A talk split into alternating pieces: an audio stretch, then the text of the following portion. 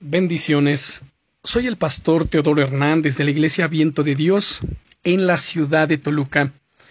El devocional del día es Dios abre caminos donde no los hay. Los hermanos de José le habían vendido como esclavo y ahora se encontraba en Egipto, en la casa de su nuevo amo, Potifar. ¿Cómo crees que debía sentirse José? Sus propios hermanos habían querido matarle había él perdido su libertad, se encontraba en un país diferente y probablemente nunca más vería a su querido padre ni al resto de su familia. Desde un punto de vista humano, hubiese sido comprensible si en esos momentos su fe hubiese flaqueado, si se hubiese quejado contra Dios o incluso si hubiese caído en amargura.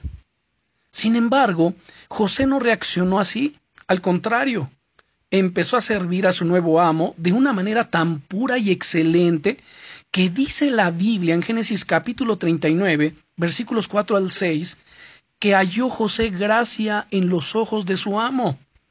Y éste dejó todo lo que tenía en manos de José, y con él no se preocupaba de cosa alguna, porque Dios todo lo hacía prosperar. ¡Wow! ¡Qué maravilloso! Ahora, seguro que José estaba triste y conmocionado por lo que acababa de ocurrir, como es normal ante una situación tan traumática, pero dice la Biblia en Primera de Pedro capítulo 5 y versículo 5 que Dios da gracia a los humildes.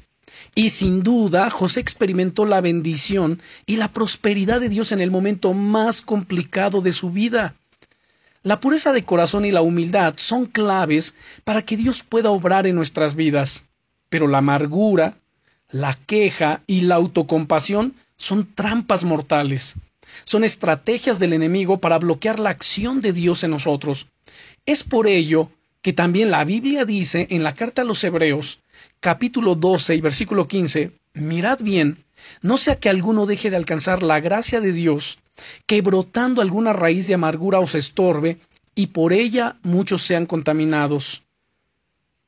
Quiero recordarte esto. Dios es experto en abrir caminos allí donde parece imposible.